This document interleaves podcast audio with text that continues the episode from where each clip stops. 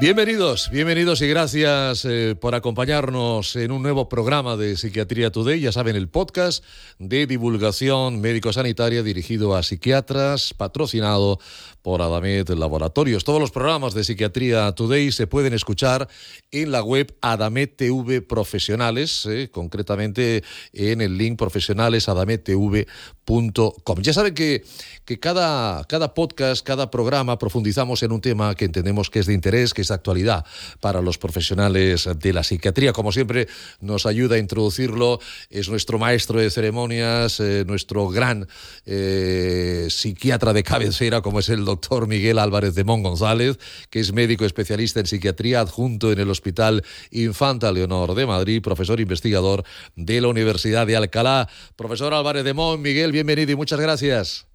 Ricardo, ¿cómo estás? Yo encantado de estar una vez más contigo. No sabes cómo me alegra también eh, todos estos espacios. Eh, aprendemos muchísimo, traes mm, grandes, grandes ponentes y el de hoy, el de hoy eh, no está ni mucho menos en la, en la, bueno, yo creo que está en la pole position para, para decirlo.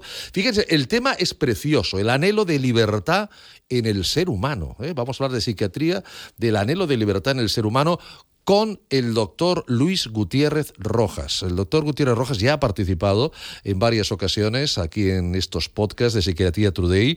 Es licenciado en Medicina y Cirugía por la Universidad de Navarra, es doctor en Psiquiatría por la Universidad de Granada, también es presidente del Grupo Andaluz para el Estudio del Trastorno Bipolar y trabaja actualmente como psiquiatra en el Hospital Clínico San Cecilio de Granada. Es autor de un buen número de trabajos de investigación, ha impartido conferencias, charlas en numerosas empresas e instituciones. Es autor de varios libros. Aquí nos dejó, eh, vamos, maravillados con su libro La belleza de vivir, publicado en el 2021. Y el último es Vivir más libre, o el penúltimo habría que decir, ¿no? El Vivir más libre elige una vida feliz de este 2023, del que seguro que nos va a hablar hoy. Don Luis, doctor Gutiérrez Rojas, bienvenido y gracias por acompañarnos. Pues encantado de estar otra vez aquí con vosotros en Psiquiatría Today y muchísimas gracias por volver a tenerme en cuenta. Pues ya sabes que Miguel eh, ha dicho hoy vamos a, vamos a invitar a Luis que nos va a hablar de su libro y otras cosas realmente apasionantes. Miguel, ahí está, ahí está Luis, estoy ansioso porque empecéis la charla y, y poder aprender. Adelante, cuando quieras. Bueno, muchas gracias por la presentación, Ricardo, y sobre todo Luis, muchas gracias a ti por estar hoy con nosotros. La verdad es que yo la única manera que tengo de hablar contigo es invitarte a un podcast, no hay otra manera. Entonces, como lo paso siempre tan bien, te quería invitar. Sobre todo porque me lo paso bien, porque eres capaz de hablar con, con gracia, con espontaneidad, con soltura de temas muy variados. Y el de la libertad, a mí me parece que es un tema denso, pero a la vez importante. Entonces yo, antes de meterme en la materia del libro, quería preguntarte dos cosas. Uno, ¿Cuál es tu clave para llegar a tanto? Porque estás metido en el hospital, en la universidad, eh, yo te veo constantemente en ponencias y un libro. Yo no sé un libro cuando has encontrado el momento para escribir un libro con tu ajetreada vida familiar, profesional. O sea, que eso me parece impresionante. Y luego, aparte, ¿cuál es, eh, qué, qué, consejo me puedes dar a mí? Yo creo que a los que nos estén escuchando también les podrá venir bien. Pero desde luego, tu capacidad de organización o tu ilusión, me gustaría saber dónde está el ingrediente principal de tu plato. Y luego a la vez te quería preguntar cuál ha sido tu principal motivación para escribir este segundo libro, para, este segundo libro, para elegir este tema. Bueno, pues nada, muchísimas gracias Miguel, que somos compañeros y amigos, y por tomarle presentación. Entonces, esto de que cómo te da tiempo a todo, la verdad es que es algo que me lo dicen con bastante frecuencia. Yo sigo teniendo la sensación de que, de que sigo perdiendo mucho el tiempo, pero en fin, eh, eh, creo que tiene que ver, si uno lo piensa, la gente siempre piensa, ¿cómo puedes hacer cosas? Quizá habría que plantearse qué es lo que uno hace en el cual pierde el tiempo. Yo tengo alumnos universitarios que me dicen que no tienen ni un minuto libre para leer. Es imposible leer. Es muy frecuente, no puedo leer nada. Digo, bueno, bien, pero ¿cuántas horas al día estás con este elemento, pues mirando 150 trillones de vídeos absurdos? ¿Cuántas veces te vas de marcha de una forma eterna hasta las altísimas horas de la madrugada, de tal manera que pierdes ese día y ya vas a perder toda la mañana del día siguiente o todo el día siguiente sin hacer nada? Claro, eso no quiere decir que uno no quiera tener que salir y pasarlo bien y divertirse y que vea vídeos en TikTok, pero uno debería plantearse más en dónde pierde el tiempo. Yo creo que también tengo el hábito de aprovechar mucho las lagunas de tiempo. Por ejemplo, de un tiempo a esta parte, tú dices que voy a muchas ponencias, pues intento ir siempre, ya prácticamente siempre, en transporte público. O voy en el AVE, o voy en un avión, o me lleva alguien. de tal forma que voy aprovechando mucho los trayectos. Creo que se pierde mucho el tiempo en trayectos. Y también creo que es muy importante organizarse. O sea, que es importante tener un plan. El, gran problema es la procrastinación. Como tú bien sabes, la procrastinación es hacer lo urgente antes de lo importante. Mucha gente no tiene tiempo para hacer lo importante porque hace cosas urgentes. Entonces, eh, eh, ¿por qué escribo un libro? Porque tengo planificado que voy a escribir un libro. Entonces ya tengo cómo lo voy a hacer, para cuándo lo tengo. Necesito tener una meta final. Esto te lo dice toda la gente que aprovecha mucho el tiempo. 14 de julio, el deadline, ¿no? ¿Cuándo es la meta? Porque si no lo tienes, nunca vas a escribir un libro. Si no dices, para tal fecha me acredito, para tal fecha mando el artículo, tú y yo que mandamos muchos artículos científicos, es fundamental tener un plazo. Y entonces lo terminas. Si dices, voy a escribir este artículo científico a ver cuándo me pongo, pues nada, cinco años después todavía no has empezado, ¿no? bueno, yo A eso yo te quiero añadir una cosa que yo, por ejemplo, con los artículos científicos, me sirve mucho el que otra gente está pendiente. ¿no? Entonces yo digo, no voy a defraudar a mis compañeros que han metido mucho esfuerzo. Entonces eso me, me supone una presión, una presión positiva, que me lleva a enviarlo lo más rápido posible porque no quiero defraudar a los demás. Pero un libro me parece más meritorio porque, porque es tu proyecto. Es decir, que no vas a defraudar a nadie si te, si te soy muy sincero, una de las cosas que más me ha ayudado en este libro ha sido tener un editor. O sea, dentro de la editorial me dijeron, tienes que tenerlo para tal fecha, fecha que no cumplí, pero ya enseguida tenía, los tenía detrás de venga, venga, venga, venga, y tienes que mandar los capítulos y tal. Entonces, creo que eso también sí que fue un acicate, un poco lo que tú decías, tampoco defraudar al editor en este caso, ¿no? Bien, pero, pero el mensaje que yo tendría que decir a la gente, porque también hay que descansar y pasarlo bien y disfrutar, es una cierta planificación, una cierta organización.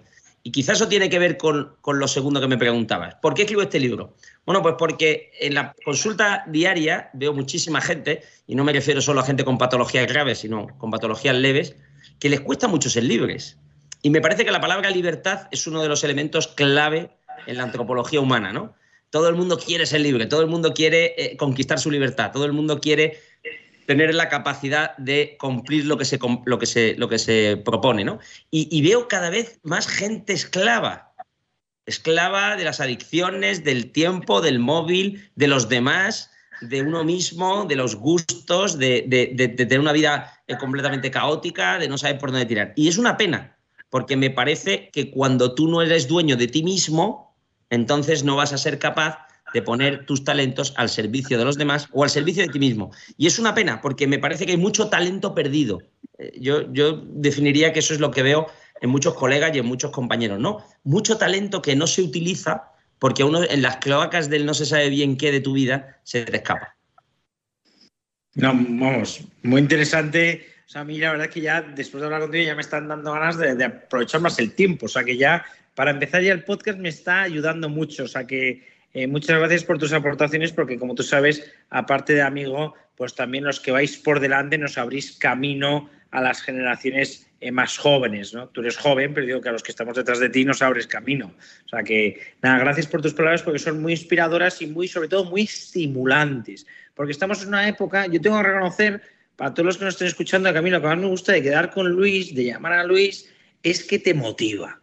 Porque es muy habitual ahora llamas y quejas, quejas, ¿qué tal mal? ¿Qué tal fatal? ¿Qué tal, qué tal trabajo mal? ¿En casa mal? O sea, digo que en cambio la verdad es que eso da gusto que derroches ilusión, que tú no lo has dicho, pero yo creo que la ilusión es un motor también, es un motor. Hay, una frase que le regalo aquí a los oyentes del emperador Marco Aurelio de su libro de meditaciones, que lo recomiendo, que dice, cuando te entristeces de algo externo, no es eso lo que te apesadumbra, sino tu dictamen sobre eso. Es decir, cuando te agobias por algo, no es tanto lo que te pasa, sino tu interpretación de la realidad. Yo desde hace mucho tiempo, y por eso cuando hablo contigo, y, es algo que hago habitualmente, la gente dice, ¿cómo vas? Digo, pues muy bien. ¿Y cómo va todo? Estupendamente. ¿Y qué tal tus hijos? Pues francamente bien. ¿Y qué tal tu mujer? Pues más guapa que nunca. Tú dirás, bueno, ¿y eso es siempre verdad? Bueno, eso es lo que yo intento decir, porque las palabras transforman la realidad. De tal forma que mi visión del mundo tiene mucho que ver con cómo yo hablo como yo lo veo, como yo lo pienso, como yo lo digo. Si le damos la vuelta a la tortilla y uno solo tiene un discurso pesimista, traumático, angustioso, estresante, es que su vida es un infierno. ¿Cuántas vidas son infernales por cómo las hablamos, no por cómo las vivimos? Totalmente de acuerdo. Yo siempre lo digo en consulta y lo digo en clase eh, a los alumnos en la facultad, que los pensamientos generan estados de ánimo. los pensamientos ser estados de ánimo. Pero bueno, ahora volviendo al libro, ¿no? Porque al final, Luis, te hemos invitado para que hablases de, tu nuevo libro, eh, Vivir más libre, ¿no? Entonces, un poco lo que yo quería preguntarte, eh, lo, has, dicho ya indirectamente, ¿no? Pero eh, a tu juicio, ¿qué es la libertad? Bueno, yo creo que si a cualquier persona que hay por la calle le preguntáramos qué es la libertad o en qué consiste la libertad, todos nos dirían algo parecido a la capacidad que tengo para hacer lo que me da la gana, la capacidad que tengo para hacer lo que me gusta, lo que me place, tener tiempo libre para invertirlo en mí mismo, tener dinero para viajar. En fin, eso sería lo que dice casi el 99%, ¿no? ¿Qué es el libre? Hacer lo que me sale de las narices, lo que quiera en cada momento. Bien, si uno lo piensa, esa definición de libertad es bastante equivocada. Porque si uno hace lo que le da la gana, porque si uno come lo que le da la gana, si uno come lo que le da la gana, engorda. Si uno hace lo que le da la gana, difícilmente va a aprovechar el tiempo. Si una persona solo satisface sus deseos más instintivos, más primarios, pues seguramente caerá en el egoísmo, porque uno irá a, como se suele decir aquí en Andalucía, a tu puñetera bola, ¿no? A lo que me gusta. Entonces, si uno lo piensa y le da muchas vueltas a este tema, la libertad tiene mucho más que ver con la capacidad para hacer el bien. Esto no es lo más intuitivo, pero funciona. Es decir, cuando tú haces el bien, cuando tú intentas hacer algo que es bueno para ti mismo y para los demás, curiosamente, eres mucho más libre. Y ahora que podríamos poner 40 ejemplos. ¿Qué es mejor? Tumbarme a la Bartola y ver, eh, voy a decir una marca, y ver Telecinco, que se te atrofia el cerebro, está estudiado, o ponerme a leer una buena novela. Bien, quizás genera más esfuerzo la novela, pero a la larga dices, oye, qué placer, ¿no? El placer de la cultura, ¿no? ¿O qué es mejor? Eh, estar con mis hijos jugando, venga, vamos a dedicarle tiempo a mis hijos. O mira, tío, a mis hijos que le morcian, me tumbo la siesta, que son un pestiño. Cuesta un poco más esfuerzo lo de los hijos, pero jolín, la satisfacción de decir, he estado por la tarde con mis hijos jugando al ajedrez o, a una videoconsola o a lo que sea, ¿no? Y, sobre todo lo que eso genera en mis hijos, ¿no? Mi padre me quiere, me apoya, me entiende, me escucha. Bien. Luego, pensemos en qué situaciones diarias hacemos el bien, porque todos los santos días estamos tomando decisiones. Desde que nos levantamos hasta que nos acostamos. Tenemos que preparar la clase, o tenemos que darle un beso a tu mujer, o tienes que quedar con este amigo, o llamar a este que lo está pasando mal, o estar pendiente del paciente, o lo que sea. Y si uno va intentando, que no es fácil porque la vida es compleja y porque estamos inclinados un poco al mal, si uno va tomando esas microdecisiones hacia el bien, alucinantemente gana en su tiempo, en el día a día, semanalmente, una cantidad de libertad brutal. Pues viste, es que estás, ya en una faceta eh, casi ya filosófica, ¿no? O sea, digo que, esto, vamos, es, interesante, ¿no? Luego tenés una pregunta para vincular este tema, ¿no? Porque yo creo que este libro es, es hombre, la libertad yo creo que efectivamente es un tema que a todos nos concierne, o sea, a todos nos interesa, mm, pero bueno, mm, ya luego te preguntaré al final cómo, cómo has hilado esto con la consulta y con tu trayectoria como psiquiatra. Pero antes de meternos con esas cosas a lo mejor más personales, te quería hacer una otra pregunta como antropológica, ¿no? ¿El hombre libre nace o se hace? Bueno, es una pregunta que desarrollo en uno de los capítulos del libro. ¿no? De alguna manera podríamos plantearnos si uno es libre por naturaleza o son los condicionamientos externos, lo que nos va pasando a lo largo de la vida, lo que nos hace más o menos libre. Entonces, primera idea, las personas no somos libres de la misma forma que no somos buenas, de la misma persona que no somos sanas, de la misma manera que no somos cultas, porque siempre podemos ser más cultos, más buenos, más inteligentes y más libres. O sea, la libertad es algo que aumenta y disminuye, se modula. de lo que se trata es que seas más libre, no de que seas 100% libre, que nunca lo serás, ¿vale? Entonces, ¿los condicionamientos externos modulan nuestra libertad? Pues claro, si yo no tengo dinero, si yo no puedo viajar, si yo estoy enfermo en silla de ruedas, pues evidentemente, si tengo una esquizofrenia paranoide, pues evidentemente eso condiciona mi libertad. Quien dijera lo contrario, o si yo vengo de una familia desfavorecida, de clase muy baja, pues evidentemente mis posibilidades son menores. Eso no quiere decir que pueda ser, que no pueda ser libre, porque todos tenemos un grado de libertad que podemos alcanzar. Aquí de lo que se trata es cómo puede uno ser más libre con lo que te ha tocado entonces hablo de Baltasar Gracián, que ya hablaba de los juegos de azar, y, hablo de un juego que hoy está muy de moda, que es el póker. A mí me gusta mucho jugar al Texas Hold'em. Entre mis múltiples aficiones, que no nos las he señalado, están las timbas de póker. Esto es fundamental en la vida. Entonces, en, el póker te dan dos cartas, en el Texas Hold'em. Y con esas dos cartas tienes que desarrollar toda la partida. Si te toca As-As, tienes muchas más probabilidades de ganar. Si te toca un 4-5, pues estás fastidiado. Lo curioso es que el que tiene as-as no siempre gana. Y el de 4 o 5 no siempre pierde. Porque lo importante no son las cartas. Lo importante es cómo juega la partida. Lo importante no son los genes. Lo importante no es el dinero. Lo importante no es la salud. Son condicionantes, pero no es lo más importante. Es muchísimo más importante cómo juegues la partida con las cartas que tienes. Y todos tenemos el ejemplo de personas en silla de ruedas o con esquizofrenia, o personas pobres, o personas que han venido de una situación muy fastidiosa y han conseguido grandes metas en su vida. Y a la inversa, oye, un pijo de familia bien, que tenía de todo, los padres estaban forrados, tuvo mucha posibilidad. Oye, un desgraciado, ¿eh? Porque no ha sabido qué hacer con tanta libertad. Porque no ha tenido ni puñetera idea de qué hacer cuando en la partida las cosas iban mal.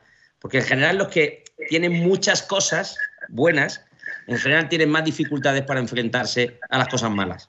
Y a la inversa, el que está acostumbrado a estar más frustrado, aquí te voy a, regalar el chiste, pero en ese sentido somos muy superiores los seguidores del Atlético de Madrid. Estamos tan acostumbrados al fracaso y a perder Copas de Europa que somos inmortales, no como los pobres madridistas como tú, que lógicamente están tan acostumbrados al éxito que cuando vienen mal dadas sufren más.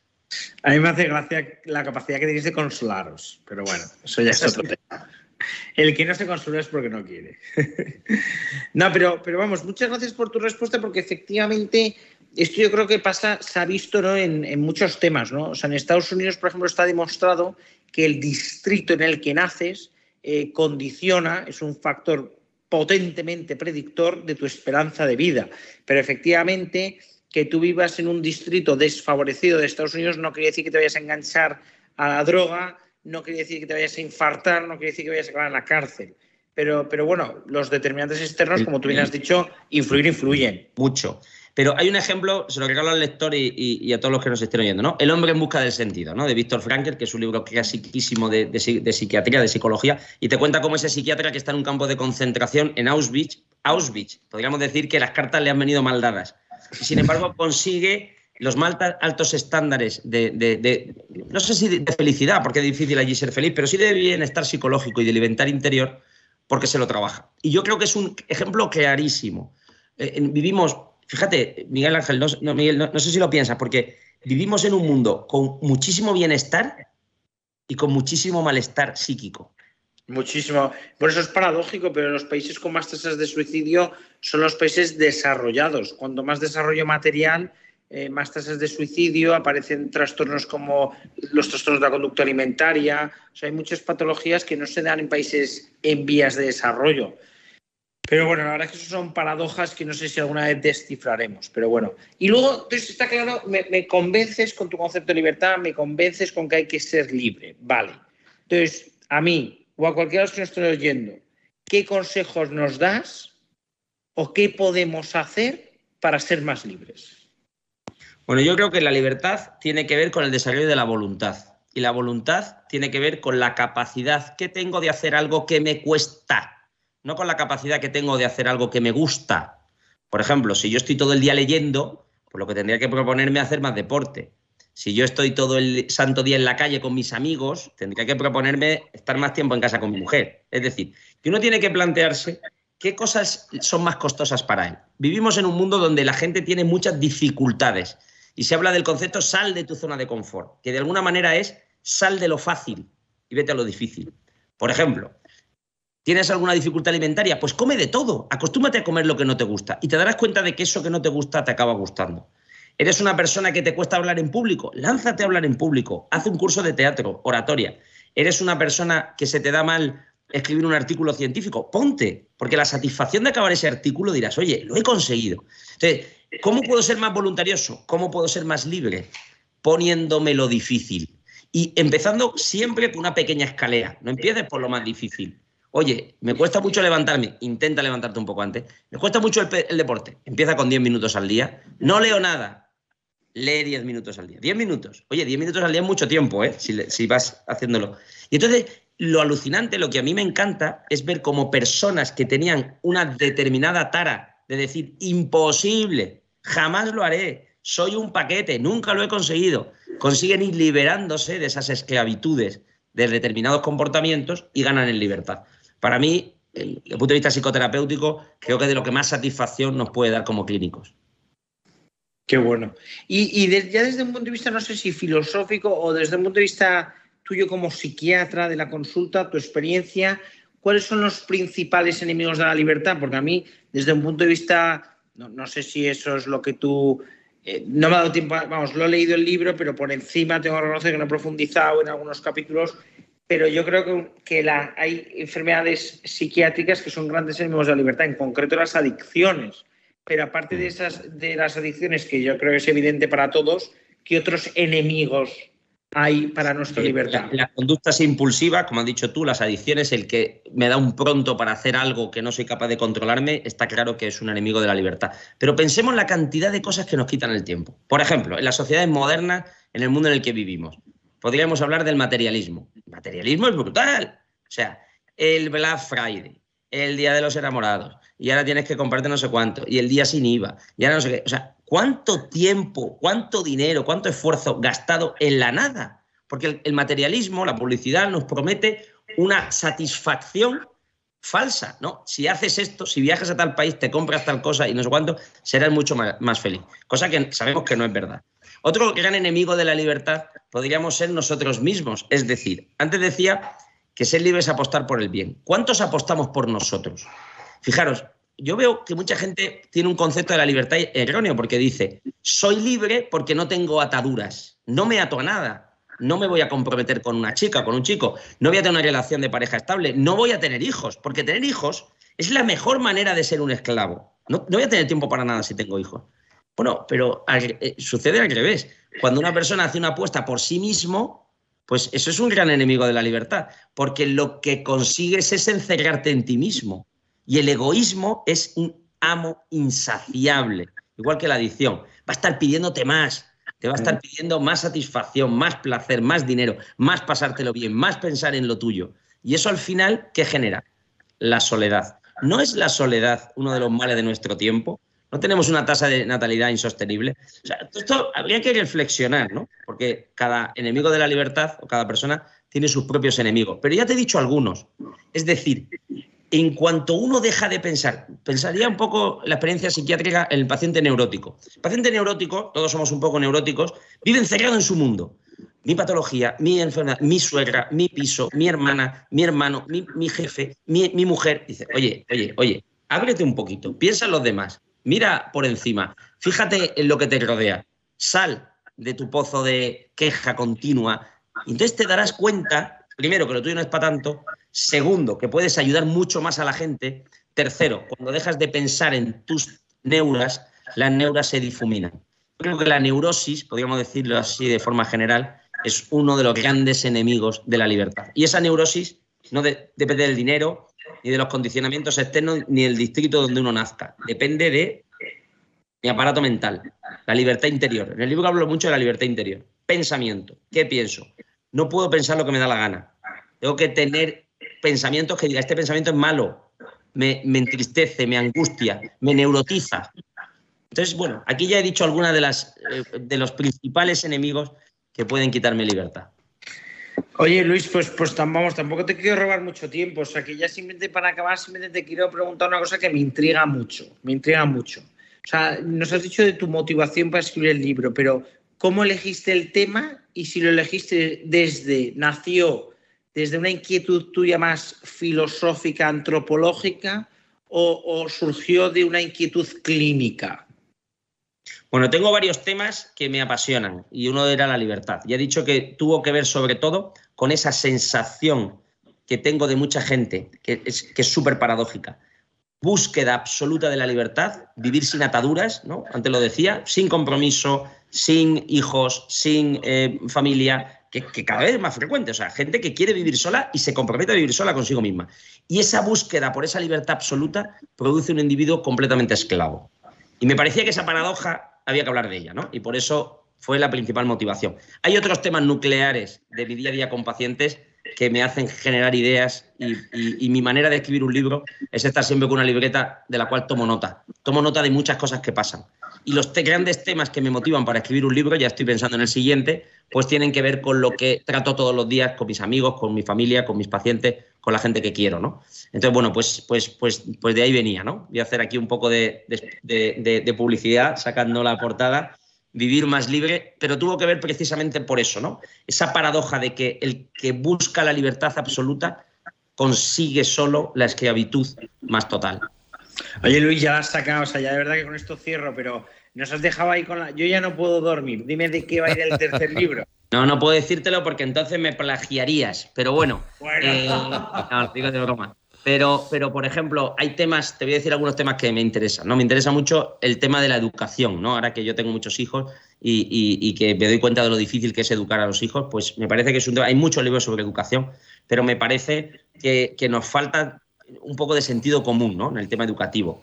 Por ejemplo, me interesa mucho el tema de las obsesiones y me interesa todo lo que tiene que ver con el mundo del rencor, ¿no? de las personas que viven con un trauma, con una herida. Hoy hablamos mucho de las mochilas, ¿no? gente que tiene heridas, eh, heridas eh, afectivas en el pasado que les dificultan mucho avanzar. Pues eso es otro tema que me parece interesante. Pero en fin, de todo esto, cuando, no, cuando nos veamos eh, la, próxima vez, hablaremos y, seguro que tú también me, me das buenas, buenos consejos para el próximo libro. Oye Luis, muchísimas gracias. Nada, gracias a vosotros, gracias Ricardo, gracias a, a, Today. Ha sido, ha, sido, ha sido un placer. He visto que vas por la segunda edición, o al menos el libro este que has enseñado es segunda edición ya. Estoy muy contento, ya hemos vendido la primera entera y vamos ya a ver si nos quitamos rápido la segunda. Pues ya uno entra en esa vorágine de querer eh, llegar a más y más lectores y bueno, es, eh, un amigo mío me decía, Luis, esto es una bicicleta. Para que consigas moverse tiene que estar pedaleando. Y es verdad que uno tiene la sensación de estar siempre pedaleando para conseguir llegar a más gente. está claro que si el primer libro fue en el 21, el segundo en el 23, el deadline del tercero es el 25. ¿eh? Está claro, ¿no? Miguel, doctor Álvarez de Mon, un placer. Gracias como siempre, doctor Gutiérrez Rojas. Muchísimas gracias también por estar con nosotros. Un fuerte abrazo. Hasta el próximo día. Ya ven, la libertad, qué, hermosa, qué hermosa palabra, la libertad. Ya saben que este ha sido un tiempo eh, patrocinado por Adamet Laboratorios y que estamos a su entera disposición para recibir cualquier duda, cualquier pregunta, temas que quieren que abordemos en nuestro, en nuestro correo electrónico contacto arroba psiquiatriatoday.com. Muchas gracias por su atención y hasta el próximo podcast.